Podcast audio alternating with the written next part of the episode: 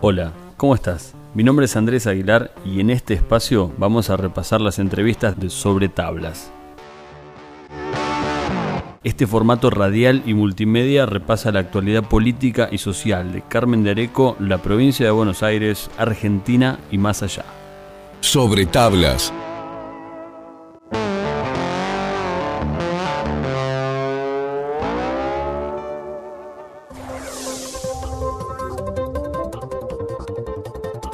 A continuación, una charla con el concejal de Juntos por el Cambio, Nicolás McDermott. Nicolás, muy buenas tardes, bienvenido a un nuevo martes acá con nosotros en Sobre Tablas. ¿Cómo estás? Buenas tardes Andrés, buenas tardes a todos los oyentes y bueno, muchísimas gracias por, por este tiempo, por este espacio, como digo siempre, ¿no?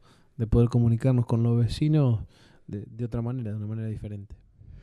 Vos sabés que eh, pensaba, ¿no? Eh, estamos lejos todavía de, mm, del momento de, de balance, porque el año no está ni en la mitad. Eh, pero creo que en tu cabeza, ya pensando que se acerca el final de- de- del mandato como concejal, hay mucho, ¿no? Dando vueltas ahí. Sí, hay mucho y, son dos periodos, ¿no? Y me parece que eso también tiene un, un peso importante o distinto, ¿no? no me tocó encabezar dos veces la lista de concejales con muy buenos resultados. Eh, así que la verdad que un balance súper positivo, ¿no? Eh, tengo algunas cuestiones también que me, que me llenan de orgullo como equipo y como y también como haber sido el primer concejal de la Unión Cívica Radical de mucho tiempo, haber dicho, bueno, del 2013 para acá, el único bloque que presentó siempre, siempre el proyecto Mm. fue la Unión Cívica Radical, eh, o Juntos por el Cambio, o, o- o- o Cambiemos, pero nosotros hemos tenido una regularidad de trabajo muy, muy buena, ¿no? Nunca hemos, yo en lo personal nunca he faltado una sesión, así que eso me lleva a tener, yo creo que bueno, más adelante llegará el tiempo de un balance y, y desmenuzar un poco más, ¿no? Me parece que seguramente cuando uno deje la, cuando uno deje la gestión o deje la banca, eh, llegará el momento de, de todos esos análisis, ¿no? Y llegará el momento también de retomar algunas cuestiones que uno tiene un poco más olvidadas. Como por ejemplo. No sé, yo siempre digo y, y siempre pienso que un poco la política te embrutece un poco más, digo, ¿no? Eh, te saca tiempo de, de lectura, te saca tiempo de reflexión, te saca tiempo de, de cultivarte, ¿no? De decir, bueno, La lectura es tu refugio. y me parece que, que es un refugio y es también una manera de aprender, ¿no? Pero bueno, me parece que será momento de que eso gane un poco más de, de espacio y, y dedicarme un poco a la vida partidaria, ¿no? Decir, Mm. bueno, eh, voy a aportar de donde el partido crea necesario que le soy útil.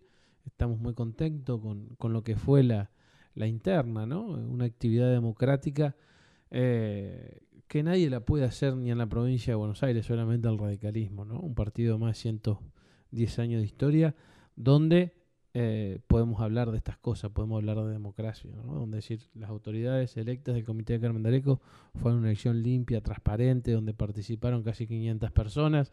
Entonces, que la verdad que estamos sumamente contentos. Y yo voy a aportar para que este espacio haga una muy buena elección en el año 2021 y para que se pueda gobernar a partir del 2023 Carmen de Areco. Eh, vos sabés que mencionabas la, mm, las internas y bueno, la otra facción, si se quiere, o la, otra rama dentro de- del radicalismo local. Algo de lo que criticaba era que el, comité estaba cerrado. Y acá justo estamos en, unos días en los que, bueno, ha tocado despedir un vecino eh, que lejos de mantener el comité cerrado junto a su familia, ¿no? la familia Maya, Leguina, han hecho eh, mucho por la comunidad y bueno, y fue justo el, el- el espacio del comité radical. Bueno, me parece que ahí nosotros tuvimos una muy buena experiencia con Maucho y con Cristina y, y la verdad que fue un poco jugarse, ¿no? Decir, bueno, nosotros con todos los riesgos que implica, porque cuando vos Mm. tomás una decisión de esta, decís, bueno, voy a poner menores, voy a tener chicos, puedo tener un accidente. Bueno, decidimos dejar todos todos los miedos de lado y, y tener un comité abierto todos los domingos, ¿no? Y, y lo que yo eh, siempre rescataba de Maucho y, y de Cristina, y sigo rescatando, es que nunca estaban pidiendo, ¿no? Siempre era, era, era con el cuerpo, ¿no? Que yo digo dar hasta donde duela y, y Y dar más, con el cuerpo y más, y tanto Maucho como Cristina lo hacían. Y después, bueno, yo siempre creo que eh, nosotros cuando llegamos al, al radicalismo, eh, era un radicalismo que se había desangrado en las internas, el internismo lo había matado. Eran tantas las facciones internas y era tanto el proceso que del 2001 para acá todos los partidos políticos entraron en un proceso de degradación. La realidad es que el único que puede hacer una interna es el radicalismo, si vamos al caso. No hay un el Partido Socialista, el otro día hizo una interna, pero es una interna muy chiquita. Eh, entonces eh, decidimos eh, darle más vida y darle más interés a lo que pasaba hacia afuera del partido. Y si hablamos del peronismo, el, dicho dice todo lo contrario, ¿no? que, son como los gatos que cuando más ruido hacen eh, no se están peleando. bueno, y nosotros decidimos eh, dejar de lado las internas y apostar a un crecimiento hacia afuera, ¿no? Nos parecía que hacía muchísimo tiempo que no teníamos concejales, muchísimo más tiempo que no teníamos consejeros escolares y mucho más tiempo que no teníamos candidatos a intendente competitivos. Logramos todo eso que nos propusimos, solamente nos faltó lograr, que va a ser lo que vamos a lograr en el 2023, gobernar Carmen de Areco, empezar a cambiar la historia de Carmen de Areco. Y eso llevó a dejar un poco, no sé si de lado, pero postergada la vida de un partido tradicional con afiliaciones y demás. Pero bueno, este proceso que vivimos en marzo, la verdad que, que nos ha acercado muchísima gente. Hemos, nosotros nunca habíamos perdido el vínculo con el afiliado pero sí que el afiliado se sintiera mucho más partícipe, ¿no? En el sentido de eh, la elección de las autoridades y demás. Y, bueno, y, lo de Maucho la verdad que ha sido una pérdida dura para la comunidad de Carmen de Areco. Eh, y yo creo que, bueno, que es el momento que, todos los que recibieron eh, algo de Maucho y de Cristina estén a su lado, ¿no? Me parece mm. importante esto, con un abrazo, con un, con, un, con una solución. Ellos nunca pidieron nada a nadie y me parece que es el momento que, que ellos puedan eh, sembrar, que puedan cosechar todo lo que han sembrado. ¿no? Mm.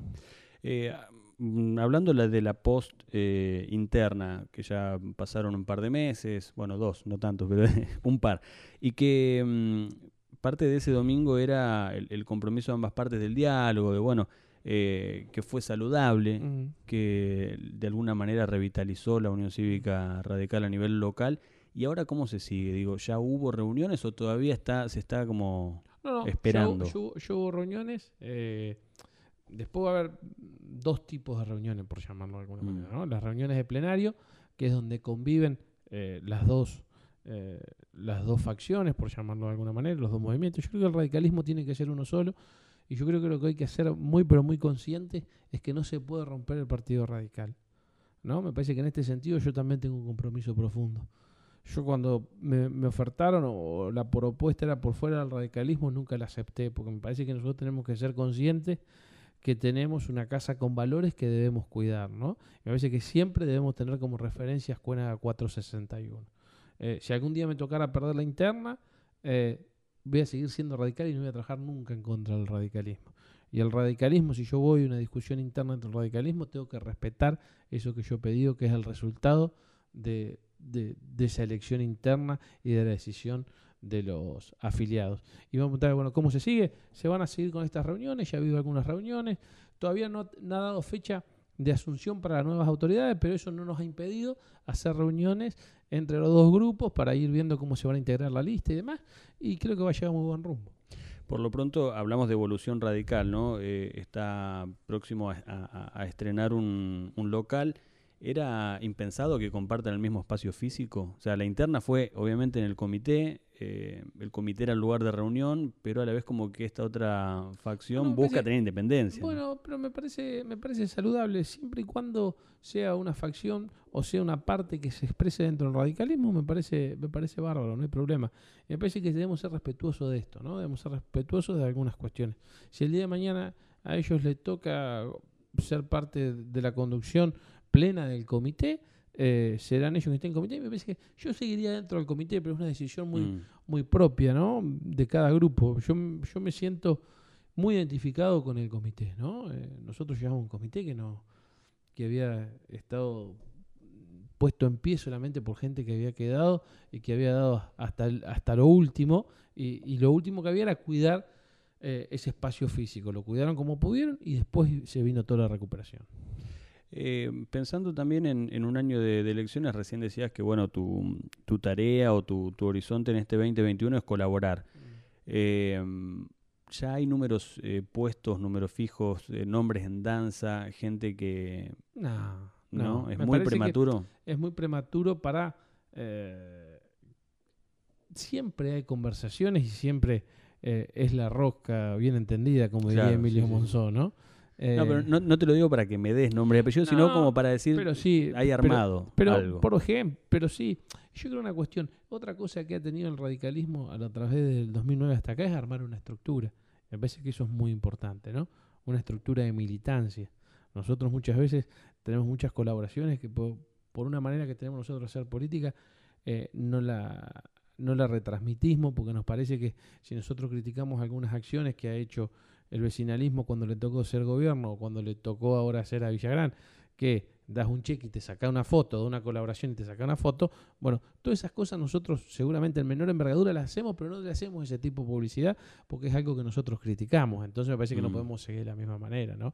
Es como si yo llegara hoy al gobierno, llegara a la Unión Cívica Radical y mantuviera seis funcionarios en, en comunicación. Hay más funcionarios en comunicación que en seguridad, o hay más o en producción. Entonces, es una contradicción en sí misma. Entonces, bueno, me parece que eh, eso es lo importante. Es decir, eh, hay una estructura, hay una organización y, y, hay gente que milita la Unión Cívica Radical y me parece que ese es el desafío del futuro. Sobre tablas. Si llegaste hasta acá, quédate otro rato y no te pierdas lo que falta fuiste barra sos eh, pilar de la oposición, mencionaste el vecinalismo, hoy el, gobierno es eh, peronista, eh, y hay cuestiones en, tu discurso que se mantienen, pero yendo al gobierno provincial y, nacional de los últimos cuatro años, Juntos por el Cambio también ha hecho autocríticas, digo, no, no ha estado ajeno a decir, bueno, sí, los planes económicos quizá no, no dieron los resultados que, que esperábamos. a nivel personal, ¿vos qué autocrítica haces? Es medio raro porque es la autocrítica hacia un propio partido, no hacia un propio gobierno, eh, pero si tuvieras la posibilidad de rebobinar, una palabra muy vieja, ¿no? pero rebobinar y decir, bueno, esto lo saco de la carta o esto no... Teniendo el diario eh, del lunes, ¿no?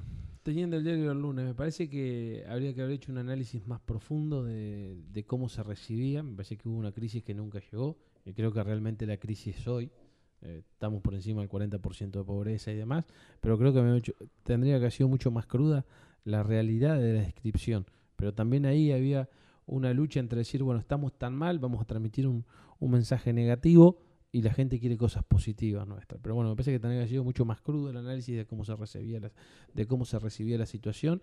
Y creo también que hay algunas cuestiones en cuanto a a esa negociación o a esa cuestión de, de que teníamos como cierto eh, prejuicio a cómo nos veían, hubo decisiones que no tomamos en tiempo y forma que tendrían que haber tomado, más de, radicales en cuanto al giro total que había que dar. ¿no? Mm. Me parece que eh, hay una reforma de los gremios que había que hacerla, había cuestiones de ese sentido que había que hacerla y había que hacerlas mucho más rápido.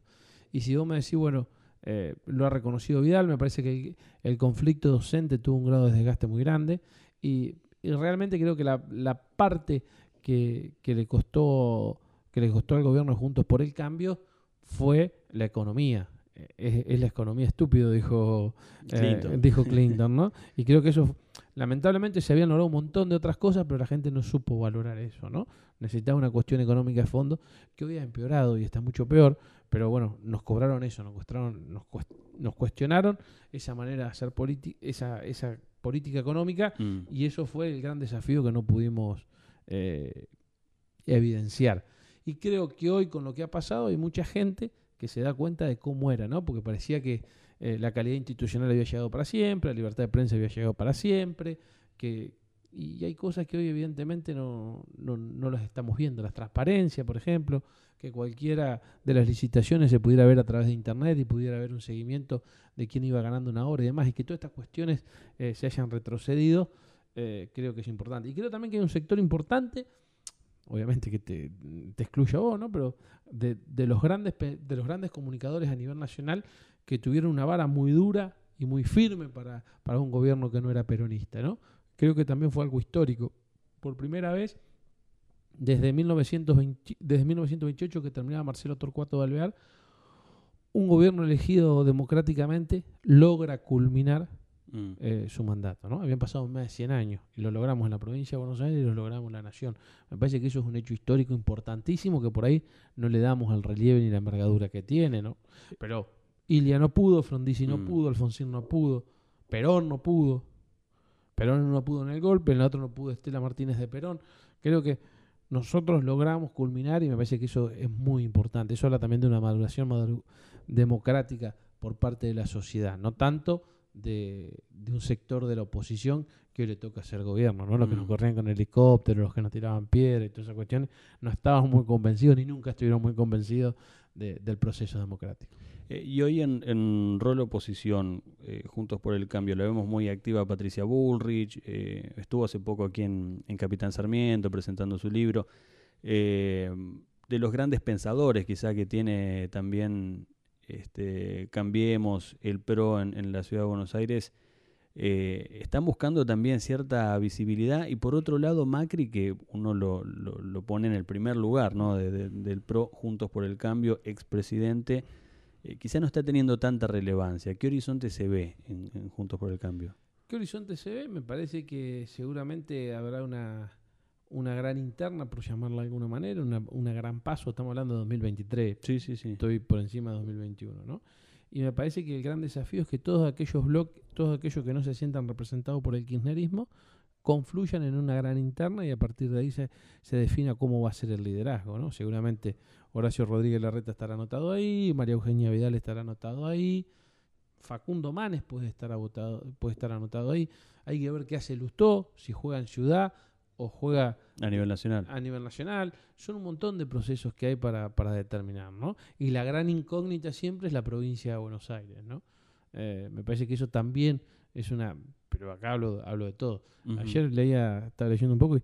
Bueno, ¿cuánto hace que la provincia de Buenos Aires no tiene un gobernador de sus entrañas, ¿no? Casi de la época de Dualde, por llamarlo de alguna manera, una persona que había militado en la provincia de Buenos Sí, Aires, pero había logrado ser vicepresidente, entonces a partir de la vicepresidencia milita en la provincia de Buenos tal Aires. cual. Armendaris eh, fue uno de, de esos, ¿no? Me parece que la provincia de Buenos Aires tiene ese gran eh, desafío a futuro. Decir, bueno, eh, ¿por qué no tenemos un bonaerense que nos gobierna, no?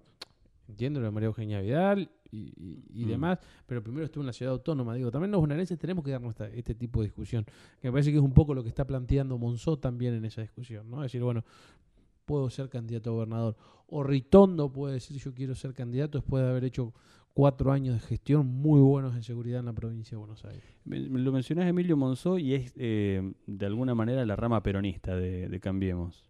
Eh, y a nivel local hubo también una experiencia con, con Eduardo Campos de sumarlo, que encabece también una, una lista, eh, que acceda a la banca por Juntos por el Cambio.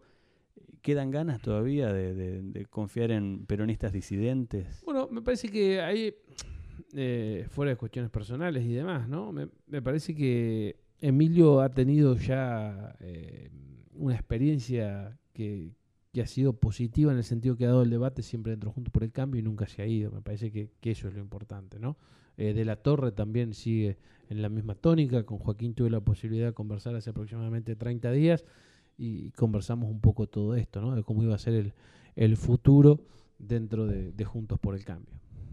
Eh, pensando en, en el año mm, volumen 2, podemos decir, de, de la pandemia, eh, no le hemos quitado la relevancia que tiene, digo, pero la ciudad, empezando por la ciudad, ¿no? Para ir al país, eh, la ciudad sigue teniendo problemas que la pandemia en el 2020 quizá de alguna manera eclipsó, pues y bueno, que se me junte agua en la esquina, que no me mm, este, levanten los residuos todos los días.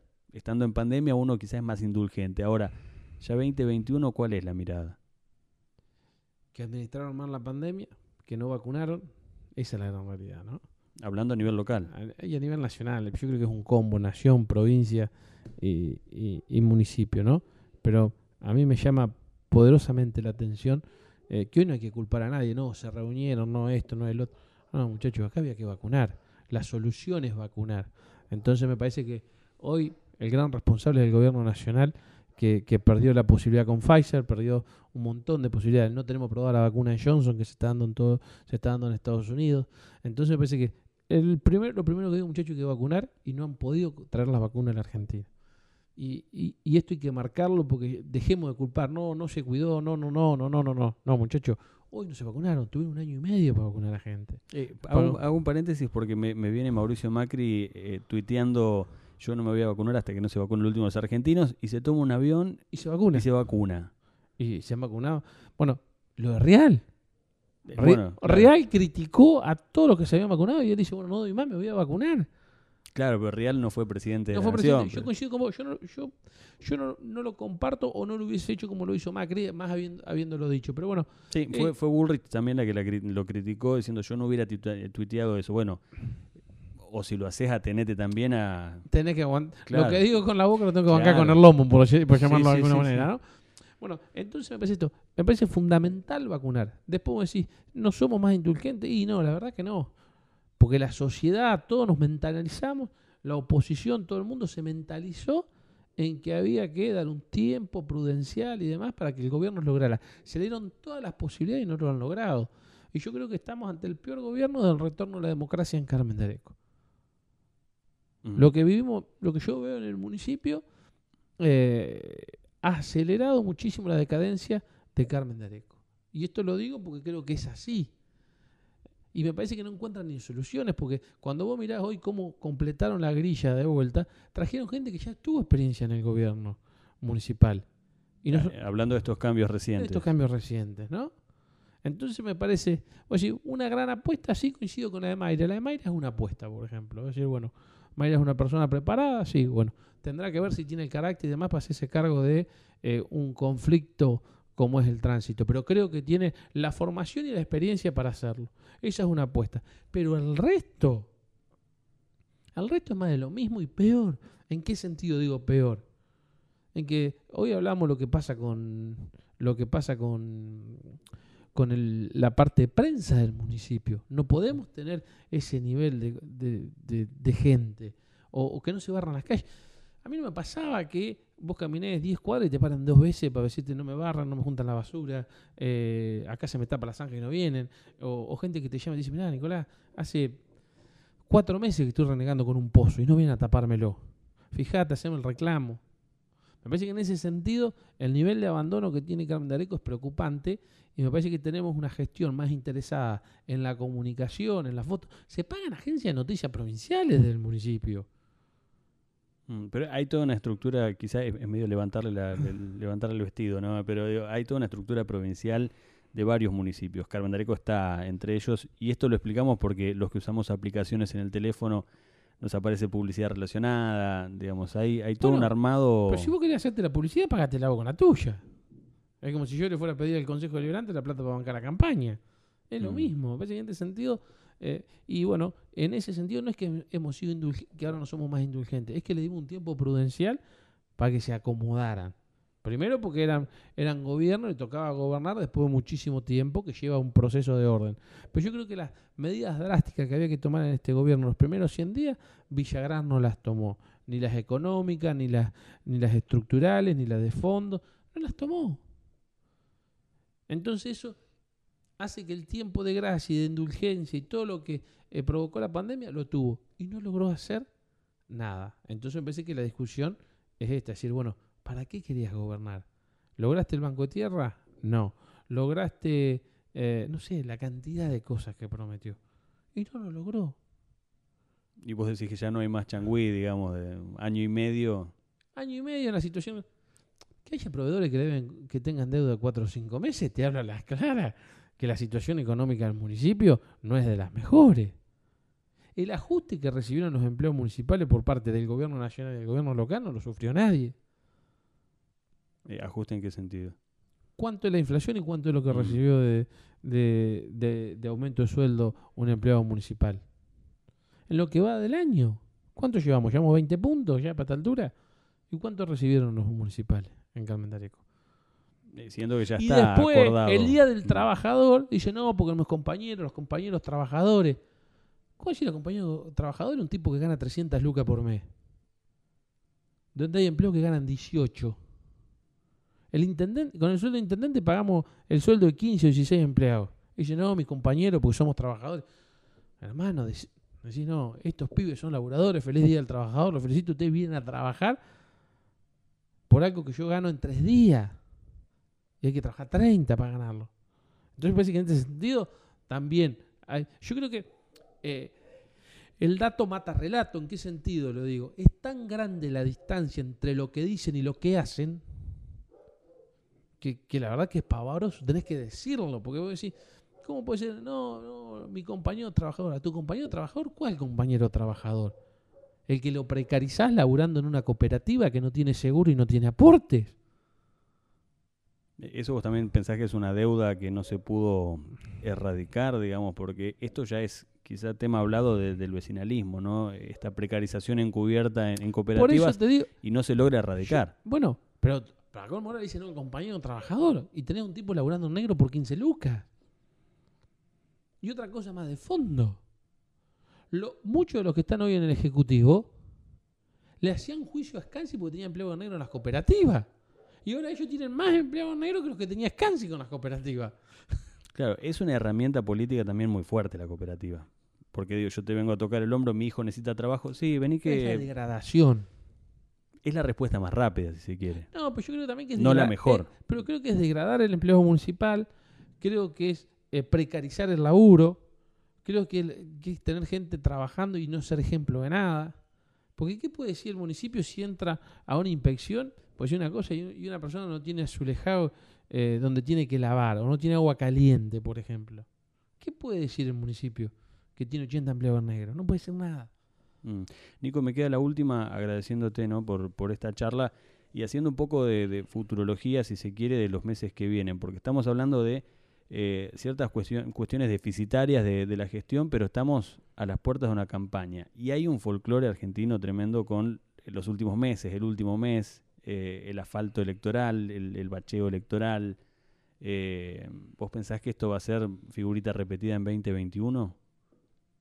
Yo creo que la situación económica es otra, tanto del municipio como de provincia y de nación.